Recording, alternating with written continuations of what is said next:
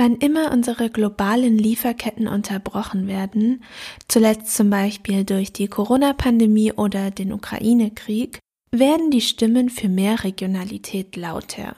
Aber wenn wir dann zum Beispiel abends vor dem Fernseher richtig Heißhunger auf Schokolade bekommen, dann gehen wir einfach in den nächsten Supermarkt um die Ecke und haben eine enorme Auswahl in den Regalen.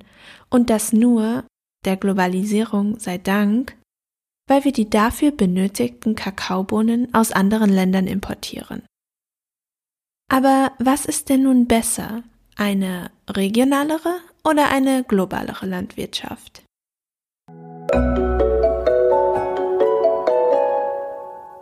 Querfeld ein Podcast. Wir reden über die Landwirtschaft der Zukunft.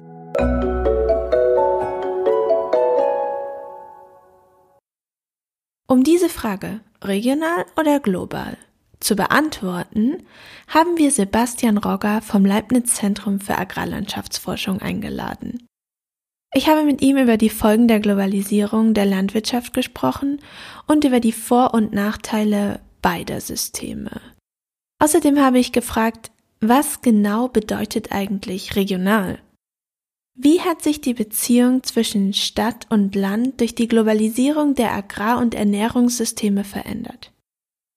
Wie kommen eigentlich junge Landwirtinnen und Landwirte an Ackerflächen? Und was kann die Politik unternehmen, um den Betrieben Zugang zu solchen Ackerflächen zu sichern? Bedeutet regionale Landwirtschaft auch, dass wir nicht nur weniger importieren, sondern auch weniger exportieren? Auf welche Produkte könnten wir denn verzichten? Und was ist eigentlich klimafreundlicher? Und ich hatte noch viel, viel mehr Fragen.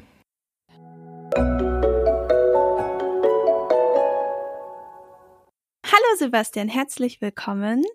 Ähm, stellst du dich erstmal kurz selbst vor? Ja, hallo Julia, danke für die Einladung. Sehr gern. Ähm, ja, mein Name ist Sebastian Rogger. Ich bin wissenschaftlicher Mitarbeiter am Leibniz Zentrum für Agrarlandschaftsforschung äh, am ZALF und arbeite dort in einer Arbeitsgruppe, die sich mit ja, Entscheidungen äh, im Landnutzungskontext äh, beschäftigt.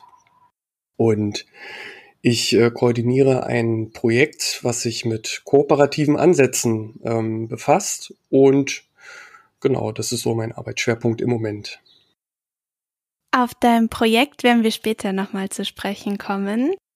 Ich würde aber gern erst nochmal zu der Frage, die wir heute im Podcast beantworten wollen, kommen.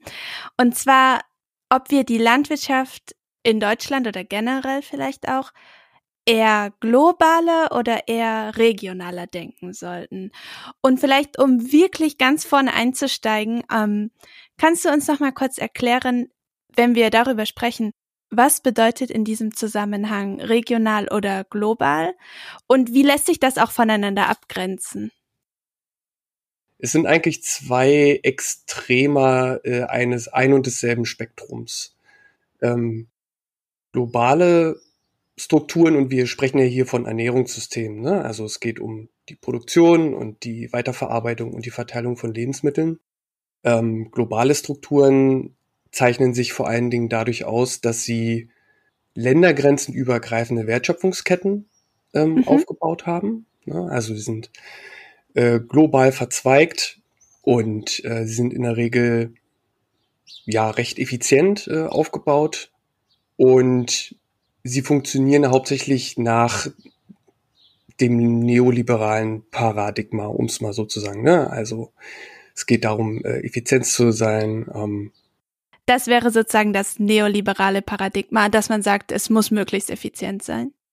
Ja, genau. Also wir haben in den letzten 30 bis sagen wir mal 60 Jahren äh, haben wir ähm, sehr stark globale Strukturen aufgebaut, äh, bei denen es hauptsächlich darum geht, ähm, möglichst viele Nahrungsmittel zu produzieren. Mhm. So, und das aufgrund bestimmter Kostenvorteile, äh, die es gibt, ähm, war das halt effizient, ähm, global übergreifende Strukturen aufzubauen. So, also nur um mal ein Beispiel zu geben, so ein Joghurt äh, in einer Glasverpackung mit einem Papieretikett drauf kann von der Produktion bis zur Verteilung, bis es letztlich beim Kunden landet, viele, viele tausend Kilometer zurückgelegt haben. Ne? Also die Milch, dann, dann die Zusätze, das Papier, das Aluminium und so weiter und so fort. Und ähm, für die für die politischen und gesellschaftlichen Ziele, die wir ähm, ja im letzten halben Jahrhundert hatten, war das sozusagen sinnvoll, dann auch globale Strukturen aufzubauen. Und es gibt halt immer noch viele Befürworter, äh, globale Strukturen ähm, zu erhalten. Gleichzeitig gibt es aber auch eine stärkere Bewegung, nicht zu überlegen, ob wir die Strukturen nicht in gewisser Weise re-regionalisieren sollten. Und dabei sprechen wir jetzt nicht um einen, also um einen kompletten Switch über von rein global zu rein regional, weil eine reine Ausprägung hat es nie gegeben, sondern es geht eher um so eine Art Schwerpunktsetzung. Und ähm, es gibt immer mehr wissenschaftliche Kollegen, aber auch Akteure aus der Politik und der Zivilgesellschaft, die sagen, vielleicht sollten wir die Strukturen nicht wieder stärker re-regionalisieren.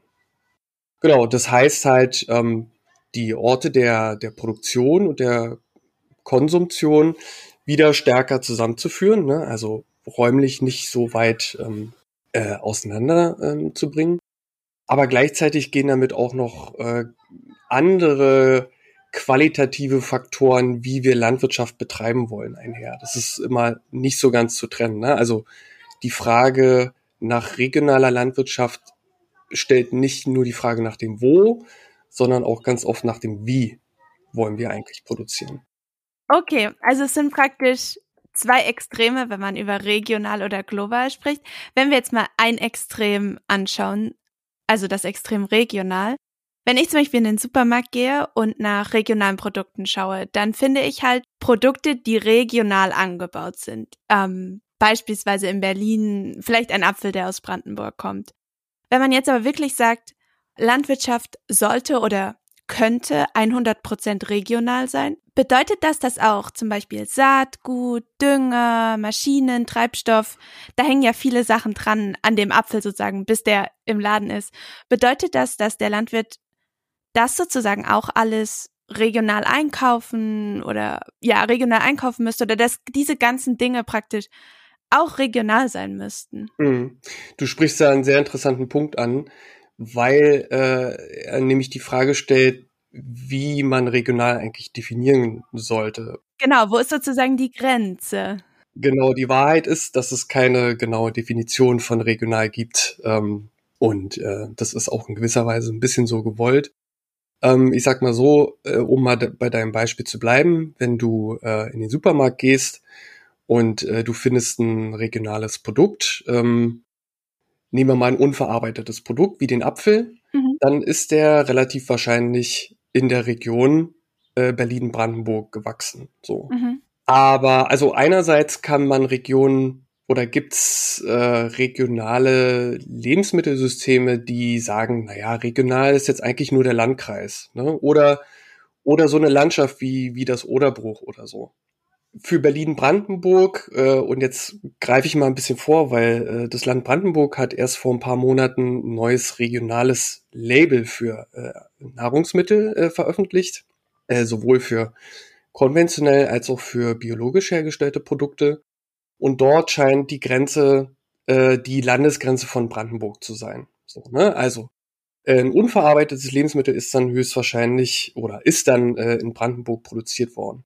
Wenn wir aber über ähm, äh, verarbeitete äh, Lebensmittel sprechen, bleiben wir mal beim Joghurt, ne? Und da ist ein Regionallabel drauf.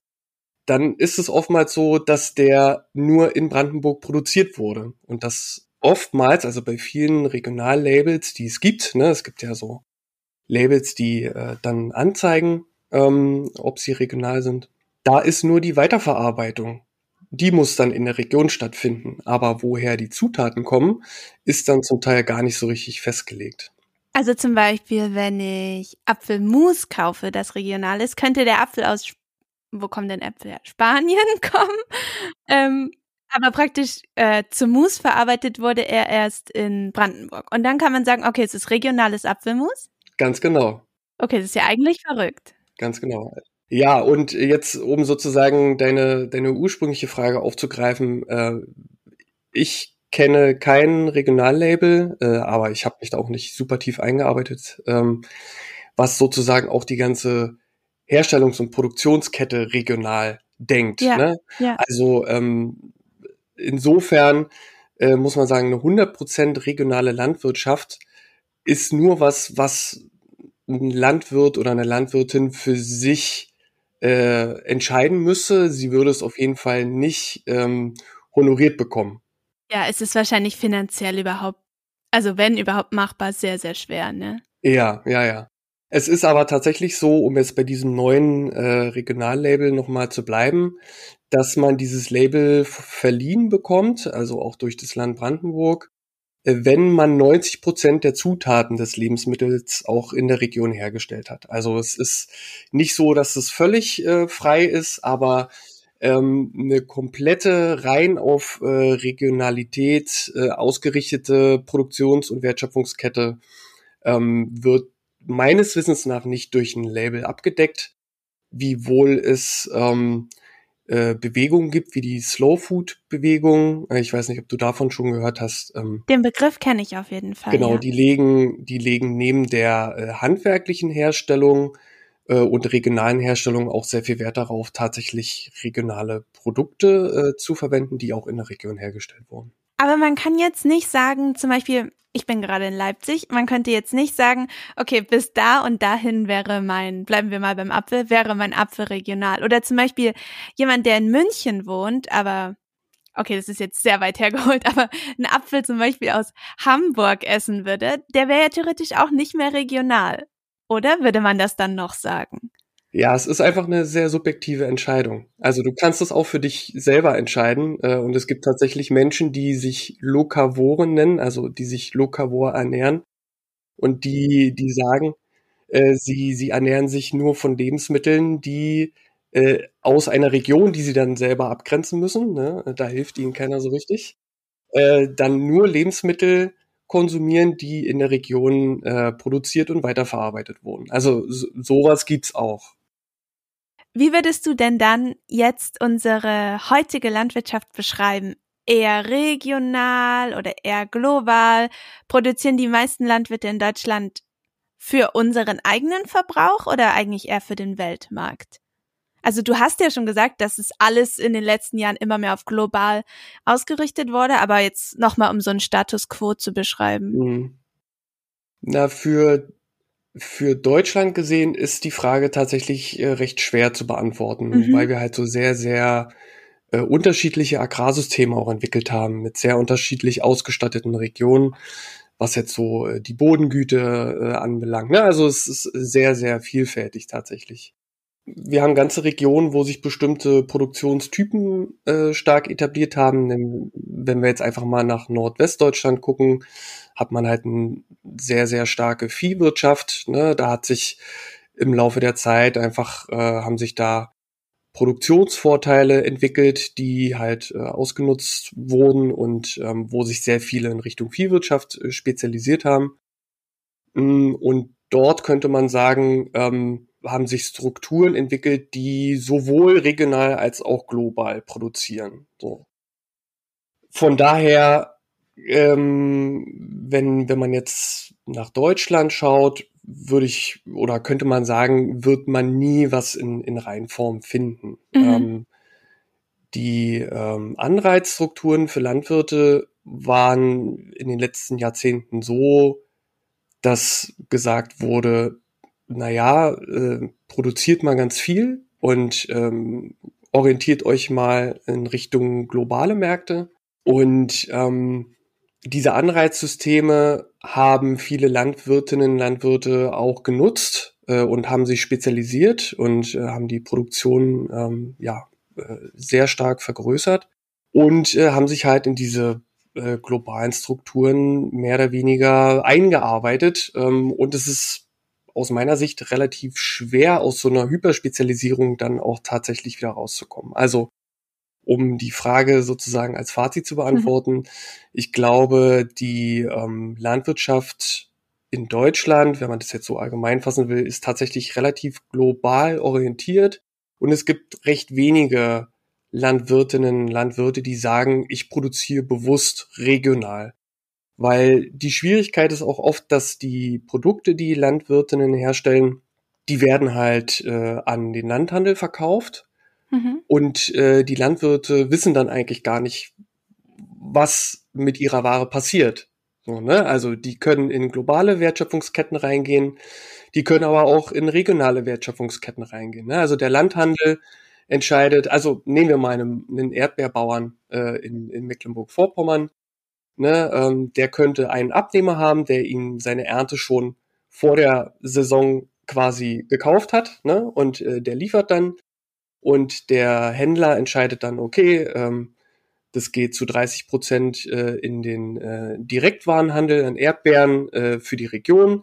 20 Prozent äh, gehen an einen Marmeladenhersteller, der das zu Erdbeermarmelade äh, verarbeitet. Und äh, die anderen 50 Prozent, da werden dann getrocknete Erdbeeren für eine Firma irgendwie gemacht und die werden dann global verkauft.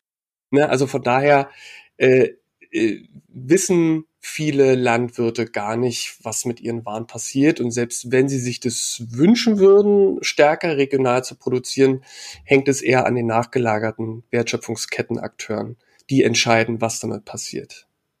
Das war mir gar nicht bewusst, dass die Landwirte sozusagen gar nicht sagen können, was mit ihren Produkten oder wo ihre Produkte verkauft werden. Weil wir jetzt gerade bei der regionalen Landwirtschaft sind, in der Zeit, in der wir jetzt aktuell leben, also die letzten Jahre sind ja zumindestens für unsere Generation nicht so wie die Jahre, die wir davor kannten. Also es kam die Corona-Pandemie sehr überraschend auf uns zu. Ähm, jetzt gibt es den Krieg in der Ukraine. Das alles hat zu Problemen bei Lieferketten geführt. Wir sehen aktuell steigende Preise. Ähm, ich kann mich gut erinnern an die ersten Zeiten der Corona-Pandemie, wo es Artikel im Supermarkt einfach überhaupt nicht gab und man total glücklich war, wenn man ein Päckchen Mehl gefunden hat. Es ist sozusagen eine gewisse Abhängigkeit gegeben. Also wir merken es, es gibt Ereignisse in der Welt und das wirkt sich auf unser Ernährungssystem aus. Ähm, sind das zum Beispiel diese Gründe, die ich jetzt angesprochen habe, sind das Gründe dafür, dass die Landwirtschaft regionaler werden sollte? Und wenn ja, oder zusätzlich, was gäbe es noch für Gründe? Ähm, ja, die Ereignisse, die du angesprochen hast, haben auf jeden Fall einen sehr äh, starken Diskurs äh, wieder mal in Gang gebracht, die die Frage hatte, wie anfällig sind denn unsere Ernährungssysteme? So und die die Befürworter globaler Strukturen argumentieren eigentlich immer mit dem Argument, dass äh, vor allen Dingen globale Ernährungssysteme eine Stabilisierung bringen. Ne? Also Beispiel, du hast du hast eine regional ausgerichtete Landwirtschaft und ähm, du hast ein Dürrejahr und hast eine ganz miese Ernte, äh, dann hast du in der Versorgung halt ein Problem. So und bei globalen Märkten äh, werden halt solche ähm, Missernten tendenziell eher ausgeglichen, weil was in der einen Region, wo eine Dürre herrscht, hast du in der anderen äh, eine gute Ernte und dann hast du halt einen globalen Markt, der, der das dann ausgleicht. Gleichwohl haben diese Krisen mal wieder gezeigt, dass ähm, unsere Ernährungssysteme halt nicht so stabil sind, wie wir uns das gerne äh, wünschen. Und von daher gab es äh, jetzt in der, in der Vergangenheit tatsächlich den häufiger geäußerten Wunsch, ob wir unsere äh, Ernährungssysteme nicht ein bisschen regionaler umstellen sollten. Das auf jeden Fall, ja. Genau, und zum Beispiel die Ukraine liefert ja zum Beispiel ganz viel Weizen auch nach Asien und nach Nordafrika. Und ähm, das, was sozusagen dort nicht ähm, regional in ausreichender Menge oder überhaupt vielleicht angebaut werden kann.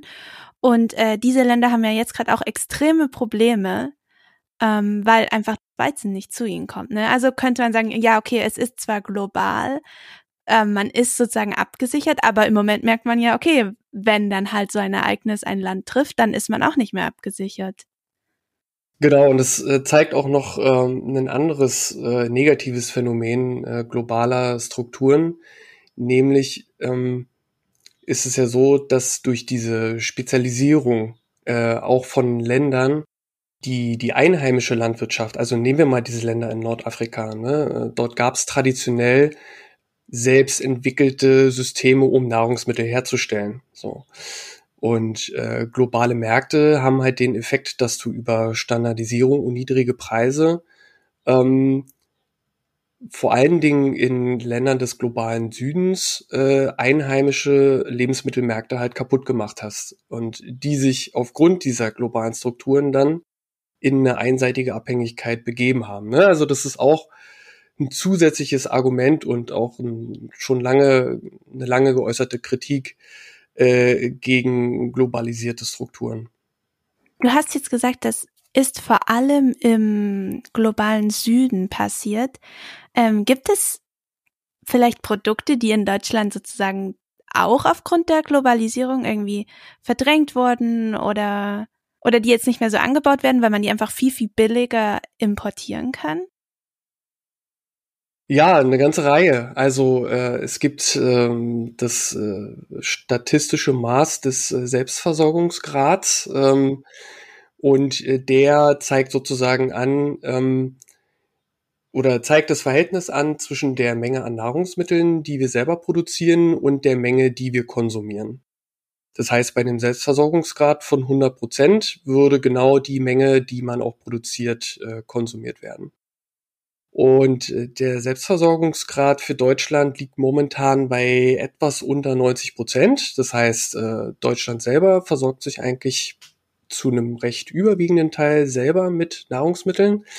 Wenn man sich aber spezifische Produktgruppen anguckt, dann sieht man, dass der Selbstversorgungsgrad zum Teil sehr, sehr niedrig ist äh, und zum Teil nur noch 10 bis 20 Prozent beträgt. Klar, es ist ja wahrscheinlich auch sehr abhängig davon, welches Produkt überhaupt hier angebaut werden kann. Ne? Und durch die Globalisierung haben wir jetzt halt auch Zugriff auf Produkte, ähm, also die meine Omi zum Beispiel teilweise gar nicht kennt. Genau, äh, also wir haben natürlich mittlerweile uns eine sehr, sehr breite Produktpalette gewöhnt und äh, wir haben uns mittlerweile auch daran gewöhnt als Konsumenten, ähm, ganzjährig äh, äh, Obst- und Gemüsesorten zu haben, die früher halt nur saisonal verfügbar waren. So, ne? Und dann ist halt völlig klar, dass diese Waren äh, auch nicht aus der Region oder sagen wir mal auch aus Deutschland äh, angeboten werden. Ne? Aber es ist äh, auch so, dass ähm, jetzt so, wenn man an klassische Obst- und Gemüsesorten denkt, die in Deutschland immer gut gewachsen sind, ähm, und wenn man sich da den Selbstversorgungsgrad anguckt, dann kann man auch da feststellen, dass äh, wir uns mit ganz vielen Produkten nicht mal zur Hälfte selber versorgen. Und das, obwohl die halt in Deutschland oder in der Region ganz gut wachsen würden. Und das hat natürlich was mit, äh, mit den äh, Systemstrukturen zu tun, äh, die wir uns reinmanövriert haben. Also zum Beispiel ein Punkt wäre, dass wir einfach das so billig irgendwo anders einkaufen können, dass es sich mehr lohnt, als es hier anzubauen, oder? Genau, also ähm, ganz viele Menschen haben wahrscheinlich äh, die Bilder im Kopf äh, von diesen äh, Gewächshauslandschaften im Süden von Spanien, ähm, wo halt ein sehr, sehr großer Teil äh, äh, von deutschen ähm, Gemüsesorten äh, produziert werden, ne? Gurken, Paprika, äh, Tomaten, you name it. Und die äh, können tatsächlich relativ äh, preiswert produziert werden, aber natürlich können sie das deswegen machen, weil sowohl Umwelt als auch soziale Kosten nicht mit eingepreist werden. Ähm, und das ist sozusagen auch mit der größte Kritikpunkt, äh, den man ähm, globalisierten Ernährungssystemen, die ja eigentlich ne, wo eine Handvoll multinationaler äh, Konzerne eigentlich die wichtigste Rolle spielen in diesem ganzen Ernährungssystem, dass die vor allen Dingen deswegen so ein profitables Geschäftsmodell aufbauen konnten, weil sie es eben geschafft haben, Umwelt- und Sozialkosten äh, zu externalisieren. So. Und das hat zwar einerseits dazu geführt, dass wir relativ preiswerte Lebensmittel ähm, bekommen haben äh, in den letzten Jahrzehnten. Und in Deutschland ist es immer noch so, dass wir ähm, äh, an unserem Haushaltseinkommen gemessen nicht mal zehn Prozent äh, davon in, für Nahrungsmittel ausgeben. Es ist im europäischen Vergleich sehr, sehr wenig, oder? Es ist genau, es ist relativ wenig. Ähm, In Europa liegt äh, dieser Wert ungefähr so zwischen 8 und äh, 20 Prozent, also je nach, je nach Land.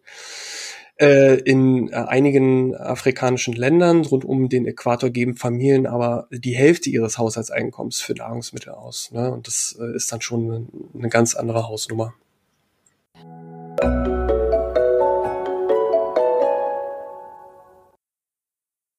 Wer von euch unseren Podcast regelmäßig hört, der weiß bestimmt auch, dass wir, also das Querfeld ein Netzwerk, nicht nur den Querfeld ein Podcast produzieren, den ihr gerade hört.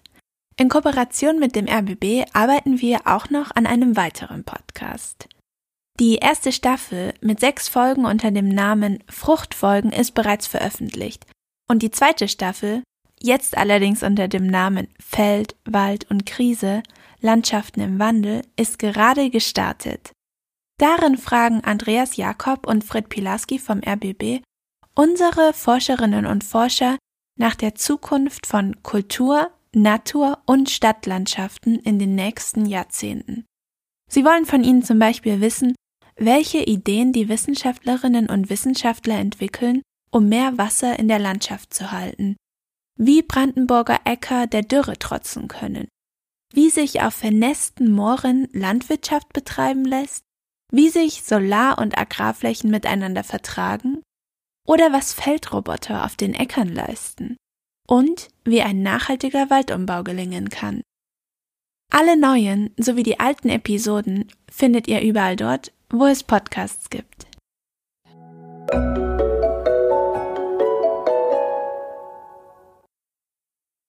Lass uns noch mal über deine aktuelle Forschung sprechen. Du hast ja, als du dich vorgestellt hast, dein Projekt schon angesprochen. Ähm, das heißt Corpus. Spreche ich das richtig aus? Corpus? Corpus, genau. Corpus. ähm, und du bist auch in der Projektleitung. Sag uns doch mal, worum es in dem Projekt geht und was die Ziele sind. Genau, gerne. Also Corpus äh, ist eins dieser Projektakronyme, die, die ja überall so um sich greifen. Und es steht für Kooperations- und Pooling-Ansätze äh, im Stadt-Land-Verbund äh, für eine nachhaltige äh, Landnutzung. Und da steckt schon ganz viel drin, worum es im Kern bei uns geht. Ähm, wir haben also ein Projekt, wo wir über kooperative Ansätze ähm, versuchen wollen, äh, regionale Ernährungssysteme zu stärken. Das heißt, äh, wir wollen also oder wir haben die These, dass man über kooperative äh, Ansätze Nachhaltigkeitseffekte erzielen kann, um damit die Wettbewerbsnachteile, die viele regionale Akteure noch haben, vielleicht ausgleichen können. Ne? Und äh, damit letztlich zu einer äh, Regionalisierung von Ernährungssystemen beitragen können. In der Projektbeschreibung habe ich diesen Satz gefunden, regionale Landwirtschaft und Nahrungsversorgung waren lange ein traditionell wichtiger Bestandteil funktionaler Beziehungen zwischen Stadt und Land. Wie hat sich das denn durch die Globalisierung verändert? Also diese Beziehung zwischen Stadt und Land. Ja, ja. Also traditionell ist es so, dass wenn wir uns Städte in Deutschland angucken, aber eigentlich auch überall, wo es, Städte gibt, dass in der Vergangenheit die Städte aus der äh, aus den umgebenden Ländereien sozusagen versorgt wurden. Ne? Also ähm, die Transportwege waren kurz, äh, Kühlketten gab es noch nicht äh, und von daher waren Stadt und Land, was die Nahrungsmittelversorgung anbelangt, schon immer sehr eng funktional miteinander verbunden. Und es war eigentlich noch so bis, naja, sagen wir mal, bis zur einsetzenden Industrialisierung, ne? Also bis weit ins 19. Jahrhundert. Äh, globale Waren konnte man natürlich trotzdem erstehen, aber dazu musste man in einen sogenannten Kolonialwarenladen gehen. Dort hat man dann Tee und Kaffee und äh, solche Dinge bekommen und Gewürze. Aber der Haupt, äh, die Hauptversorgung mit Nahrungsmitteln passierte tatsächlich äh, aus der unmittelbaren Region. So. Und äh, mit der Etablierung globaler Versorgungsstrukturen wurde dieses enge Verhältnis mehr oder weniger aufgebrochen. Und das gilt eigentlich so für alle Regionen in Deutschland. Das heißt, äh, wir werden jetzt überwiegend durch äh, riesige Logistikzentren, die am Rande von Städten stehen, da werden die Waren gebündelt. Ne? und äh, dann gehen die äh, in die Supermärkte, in die Städte. So und ja, die Waren kommen halt äh, aus aller aus aller Herren Länder, äh, aus unterschiedlichsten Regionen Deutschlands und ähm, auch und nur noch zu einem ganz kleinen Teil eben aus der aus der Region. So. Genau, und die äh, Einzelhändler sehen natürlich schon den Mehrwert, auch äh, regionale Waren zu vermarkten, weil sie gemerkt haben, KundInnen sind bereit dafür, mehr Geld auszugeben. Ne? Aber äh, letztlich äh, gibt es einen relativ ja, schwach ausgeprägten äh, Zusammenhang zwischen Stadt und Land mittlerweile. Und mein Projekt versucht halt äh, dagegen tatsächlich was zu machen. Und wir haben ja schon gesagt, dass eigentlich eine 100% ähm, regionale Landwirtschaft also eigentlich gar nicht so möglich ist, sage ich jetzt mal.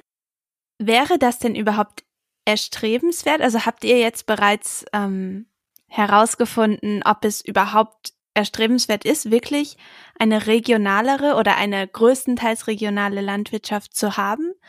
Oder ähm, ist vielleicht auch genau das Gegenteil aufgetreten und ihr merkt, oh, es ist vielleicht doch gar nicht so gut?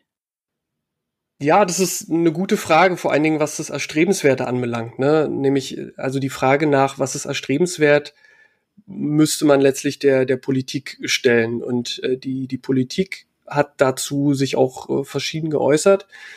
Und sie ist aber so ein bisschen uneins. Ne? Einerseits wollen sie kleine Familienbetriebe oder kleinstrukturierte Agrarlandschaften, die divers sind, äh, haben und unterstützen. Und zugleich ähm, äh, ist ihre Politik und oder die Instrumente, die sie entwickelt haben, aber momentan noch so, dass vor allen Dingen äh, äh, Agrarbetriebe und die Agrarindustrie gefördert werden. So, ne? Also es ist äh, tatsächlich ein sehr, ein sehr uneinheitliches Bild.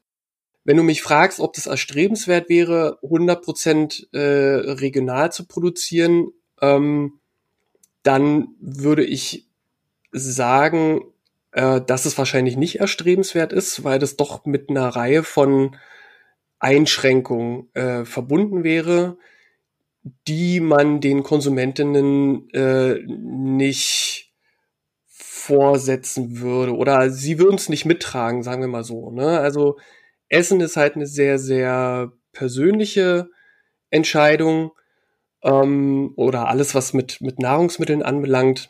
Und wenn ich mir vorstelle, äh, KonsumentInnen davon zu überzeugen, dass wir jetzt nur noch äh, regionale Saisonware im Supermarkt bekommen, dann würde es, glaube ich, einen mittelschweren Aufstand geben. Ne? Also ich glaube, dass vor ein paar Jahren, als äh, die Grünen mal den Vorschlag gemacht haben, äh, äh in Betriebskantinen ein Veggie Day einzuführen, dass die, dass da die Reaktionen, die darauf kamen, schon einen Hinweis darauf geben, wie sensibel KonsumentInnen darauf reagieren, was so politische Steuerung oder sagen wir mal ruhig Bevormundung von äh, Nahrungsmittelgewohnheiten anbelangt. So, ne? Das heißt, eine, eine künstliche Eingrenzung wäre, glaube ich, relativ schwer zu vermitteln. So.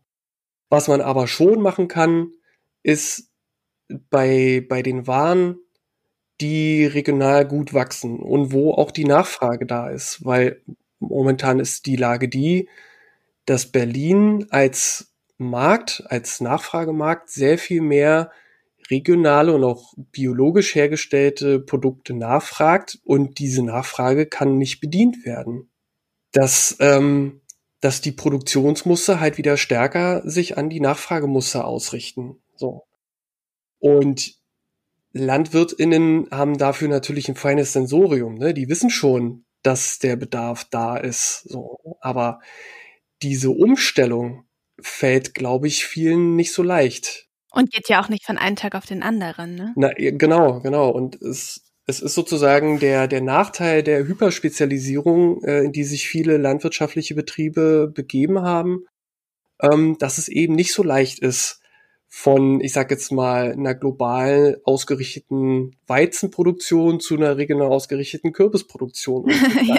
Weil es eben nicht nur die entsprechenden Gerätschaften braucht, ähm, sondern eben auch das Wissen. Ne? Ich bin jetzt kein Landwirt, aber ich glaube, dass ähm, was äh, das Wissen anbelangt, äh, ist es durchaus vergleichbar mit, äh, mit Ärzten, die sich irgendwann entscheiden müssen, ob sie jetzt Dermatologen oder, oder Kinderärzte werden. Ne? Äh, du hast dann ein ganz spezifisches Wissen für eine bestimmte Feldfrucht. Ähm, und dann ist es nicht so leicht, einfach äh, komplett deine Produktionsmuster umzustellen. Natürlich ist es jetzt nicht ganz vergleichbar mit Ärzten, aber äh, oftmals fehlt dann auch wirklich das Wissen, äh, um dann umzusteigen. Und das ist jetzt noch eine These, die auch noch dazu kommt, äh, die ich jetzt erstmal nicht so überprüfen kann. Aber es ist auch so, dass wir in Brandenburg, wir haben einen sehr, sehr hohen Anteil älterer Betriebsleiter und Leiterinnen. Ähm, das heißt, wir haben es, äh, wir haben bei ganz vielen äh, Betriebsleitern es mit Leuten zu tun, die schon sehr, sehr lange im Berufsleben stehen und für die das einfach schwer ist, zu, äh, zu dem Zeitpunkt jetzt nochmal komplett die ganze, das ganze Produktionssystem umzustellen. So und deswegen äh, ist es ja auch ein Punkt, dass wir bei uns im Projekt uns äh, vor allen Dingen mit den Chancen von jungen Landwirten äh, und Quereinsteigern, Quereinsteigerinnen befassen, weil wir bei denen die Chance sehen und das innovative Potenzial, die äh, Landwirtschaft tatsächlich so zu erneuern, äh, wie es für eine, eine Nachhaltigkeitsorientierung bräuchte. Ich finde immer, wenn man über die Frage spricht, wie viel darf die Politik ähm, vorschreiben, was sozusagen unsere Ernährung angeht, ich frage mich immer, ob wenn wir das jetzt einführen, in zehn Jahren haben wir uns halt auch wieder daran gewöhnt. So wie wir uns mal daran gewöhnt haben, dass auf einmal alles verfügbar ist, gewöhnen wir uns vielleicht auch einfach wieder daran, dass halt nicht alles verfügbar ist. Aber ich weiß nicht, ich habe keine äh, letztendliche Antwort darauf. Ja, es äh, hängt halt wirklich äh, vom Politikverständnis ab, ne? Ähm, die, also wenn man jetzt den liberalen äh, Politikideen sozusagen nachhängt, dann wäre man absolut dagegen, dass der Politik in solche Lebensbereiche einfach äh, zu stark äh, eingreift. Aber es ist ein interessanter Punkt, den du sagst, weil natürlich auch äh, heiß darüber debattiert wird, an welchem Punkt wir denn jetzt tatsächlich ansetzen sollten, um unsere Ernährungssysteme umzustellen. Ne? Äh, und wer vor allen Dingen auch die Verantwortung trägt. Und momentan ist es so, zumindest nach meinen Beobachtungen, dass die Verantwortung für den Wandel sehr stark bei den Verbraucher und Verbraucherinnen äh, gelegt wird und dass äh, das aber eine falsche Schwerpunktsetzung ist. So, ne? Es bräuchte letztlich auf allen Stufen äh, des Ernährungssystems, also sowohl bei der Politik als auch bei den Produzentinnen, sowohl als auch bei den Konsumentinnen, ähm, bräuchte es Anreize, um das Ernährungssystem nachhaltiger zu gestalten. So, und das kann nicht nur darüber gehen, ähm, VerbraucherInnen schlechtes Gewissen zu machen, äh, wenn sie jetzt äh, den Apfel aus Neuseeland kaufen oder so. Das, so. das wird nicht so funktionieren. Und äh, wie gesagt, ne, über Verbote also nach meinem Dafürhalten haben, waren Verbote in der Politik schon immer das allerletzte Mittel. Äh, ich denke, da gibt's noch ganz viele Möglichkeiten über Anreize und auch Preise vor allen Dingen, äh, äh, da über die Politik einzugreifen und auch zu gestalten. Du hattest gerade schon ganz viele Herausforderungen für eine regionalere Lebensmittelversorgung und den Anbau angesprochen. Ähm, unter anderem zum Beispiel, dass die Betriebsleiter teilweise recht alt sind und die Umstellung vielleicht schwierig ist. Ähm, dann ist es eine finanzielle Sache. Willst du da noch was ergänzen? Ja, eine, eine ganz wichtige äh, oder eine ganz große Hürde, die wir vor allen Dingen in Berlin und Brandenburg haben, ist, dass wir im Zuge dieser Orientierung auf globalisierte Strukturen ganz viele regionale Strukturen abgebaut haben, die wir in der Vergangenheit hatten und die wir aber bräuchten, um uns stärker regional aufzustellen. Was meine ich damit? Wir haben massiv äh, Weiterverarbeitungsinfrastrukturen abgebaut, also ähm, Bäckereien, Fleischereien, Mostereien und so weiter. Also alles, was man bräuchte, um äh, regional produzierte Lebensmittel weiterzuverarbeiten. Ähm, und da sieht es in Brandenburg tatsächlich relativ schlecht aus. Ähm, und äh, es gibt wieder verstärkte Bemühungen, das äh, aufzubauen, aber das ist auf jeden Fall eine Riesenhürde. Und dann ist natürlich auch äh, mit das größte Problem, wenn man sich mit Landwirtinnen unterhält, die regional produzieren wollen, ist äh, die Logistik äh, der, der Knackpunkt sozusagen. Also wie kommt die Ware vom Feld in die Stadt? Und wieder, also ich greife jetzt wieder sozusagen auf den Lebensmitteleinzelhandel zurück, der hat seine Logistikstrukturen äh, in den letzten Jahrzehnten perfektioniert äh, und hochgradig effizient aufgebaut. Äh, aber an diesen Infrastrukturen können regionale ProduzentInnen in der Regel nicht partizipieren, es sei denn, sie sind, sie, sie produzieren für den Lebensmitteleinzelhandel. Und es müssten sozusagen dazu äh, komplementär arbeitende Logistikstrukturen aufgebaut werden. Und das ist äh, eine ziemlich große Herausforderung. Ist damit gemeint, dass sozusagen ähm, ein Landwirt, der jetzt einen Betrieb hat und gewisse Produkte anbaut, auch wirklich selber dafür verantwortlich ist, zum Beispiel seine Produkte in den Bioladen zu ähm, transportieren oder auf einen Markt zu transportieren? Oder sollte die Logistik nicht beim Landwirt liegen, sondern da einfach ein komplett neues Netz sozusagen aufgebaut werden? Mm, das ist eine gute Frage. Also letztlich ist es eine Frage der Verfügbarkeit von, von Ressourcen. Ne? Also wenn man Landwirt oder Landwirtin ist, ist es jetzt schon fast ein 24-7-Job. Sich dann sozusagen noch um die Logistik zu kümmern, wäre für die meisten einfach eine viel zu große Herausforderung.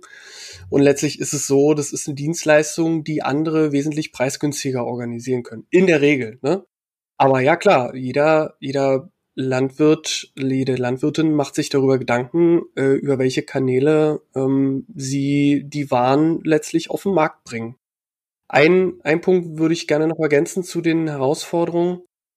Wenn wir über, wenn wir über regional produzierte Lebensmittel denken und uns die, uns, und uns die Nachfrage vor Augen halten, dann sind es vor allen Dingen so Gemüsesorten, die vor allen Dingen frisch die höchste Qualität äh, sozusagen haben. Ne? Also Blattsalat, äh, Mohrrüben, und so weiter und so fort.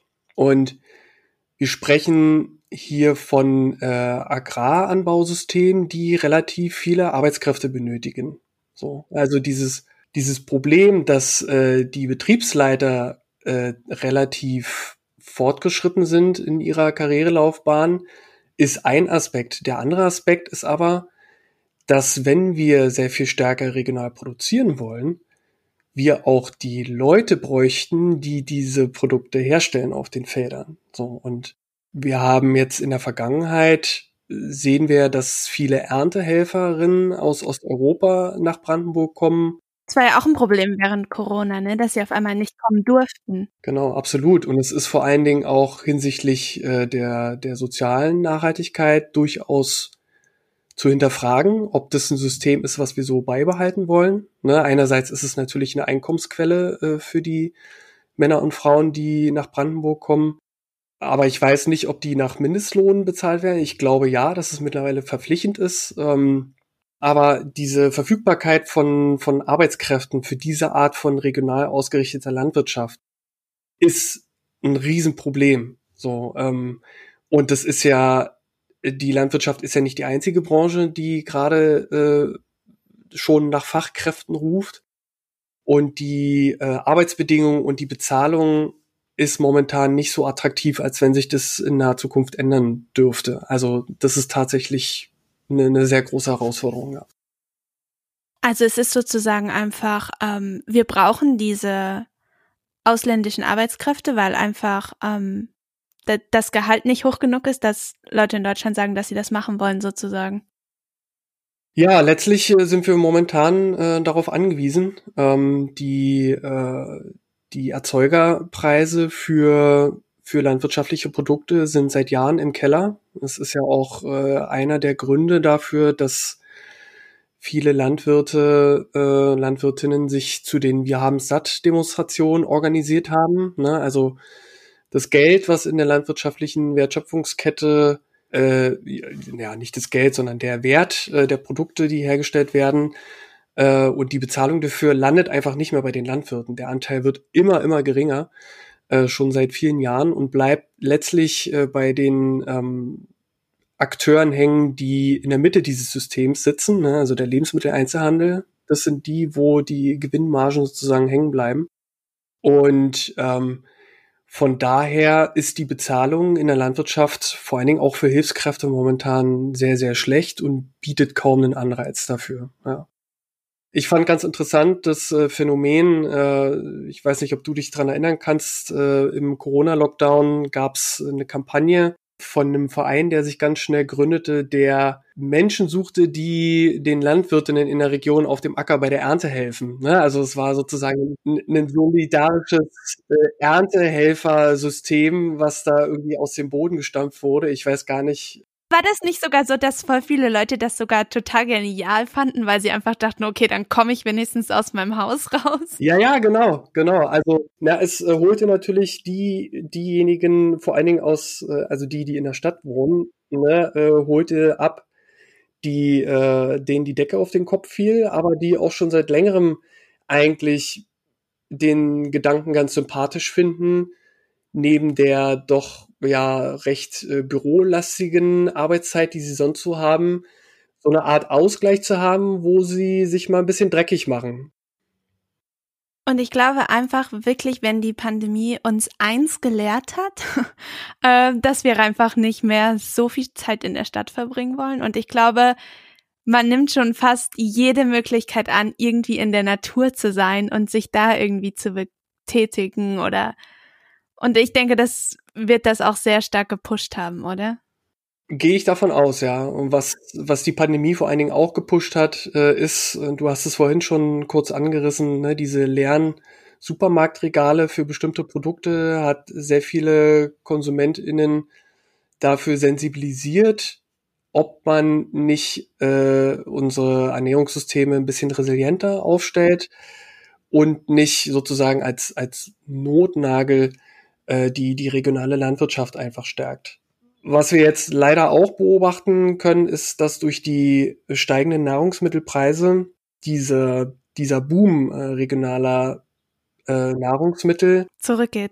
Ja, oder sagen wir mal in Frage gestellt wird, ähm, weil sich sehr viele Menschen diese diese die, die Preise für regional hergestellte Lebensmittel nicht leisten können und ähm, die ganze Bewegung läuft so ein bisschen die Gefahr, so eine Art Elitenprojekt zu werden, weil sich das nur eine bestimmte Klientel, und das sind meistens, äh, ich sage jetzt mal, weiße AkademikerInnen, äh, mit gutem Verdienst leisten können. So, so dass also diese Sozialverträglichkeit regionaler Nahrungsmittel einer der wichtigsten Themen ist auch für die für die Ernährungspolitik. Äh, das ist jetzt in dem Zuge ein Politikfeld, was sich entwickelt hat. Äh, Berlin hat eine Ernährungsstrategie auch verabschiedet, äh, ich glaube vor zwei oder drei Jahren. Und in Brandenburg ist sie kurz davor, veröffentlicht zu werden. Da kommt die noch in diesem Jahr. Also diese Sozialverträglichkeit äh, von, von regionalen Nahrungsmitteln ist äh, auf jeden Fall ein Knackpunkt, ja. Ja, also ich sage jetzt mal, gute Ernährung in Anführungsstrichen, also mit allen Vitaminen und Mineralen, die man braucht, ähm, sollte eigentlich jedem zur Verfügung stehen. Wahrscheinlich ist es dann halt auch äh, eine Sache von Sozialpolitik, ähm, dass die Leute sich das am Ende aber leisten können. Ja, ja, auf jeden Fall. Äh, und äh, viele Akteure in der Szene sagen auch, dass die, dass das Framing äh, regional produzierte Lebensmittel seien zu teuer eigentlich das Falsche sei äh, weil sie nämlich sagen, dass die Nahrungsmittel, die man bislang über den Lebensmitteleinzelhandel bekommen, eigentlich zu billig sind. So, ne? Äh, weil wenn diese externalisierten Umwelt- und Sozialkosten endlich mal einberechnet würden, dann würde endlich sozusagen der reale Preis äh, dargestellt werden. Jetzt muss man natürlich fairerweise sagen, ähm, dass äh, nur weil eine Landwirtschaft regional ist, dass auch regionale Landwirtschaft auch nicht umweltverträglich und nicht sozialverträglich sein kann. Ne? Also hier muss man halt wirklich vorsichtig sein. Es gibt wirklich ähm, Akteure oder Marktakteure, die sich dieses Label regional bewusst zu Vermarktungszwecken nutzen, aber letztlich die, die hohen Standards, die man eigentlich mit Regionalität verknüpft, gar nicht so richtig verfolgen. Und da wird wahrscheinlich in, in nächster Zeit ähm, auch von der Politik, die sozusagen diese Labels zur Verfügung stellen, ein bisschen mehr gemacht. Ähm, ganz interessant, dieses äh, Regionallabel, was jetzt das Land Brandenburg auf den Weg gebracht hat, hat äh, vier Kriterien, wenn ich das richtig in Erinnerung habe, und äh, drei Kriterien davon gehen stark in Richtung Tierwohl. Also äh, da ist also das Regionallabel äh, relativ stark an gewisse Tierwohlstandards geknüpft. Ist ja super. Was ich eine ganz interessante äh, Entwicklung finde. Ja, ja, ähm, wir haben schon eine Folge zur Tierwohl aufgenommen. Das ist auch ein sehr, sehr spannendes Thema. Und ich finde es sehr gut, dass da jetzt viel mehr passiert.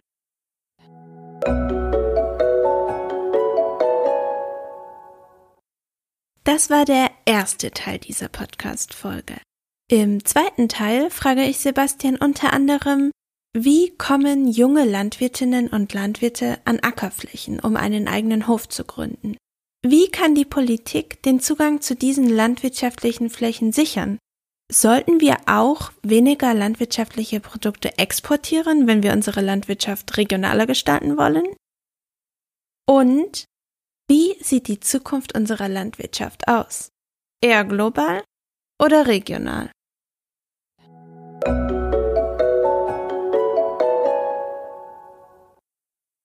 Wenn ihr unser Gespräch spannend fandet, dann empfehlen wir euch auch die Artikel auf unserem Blog.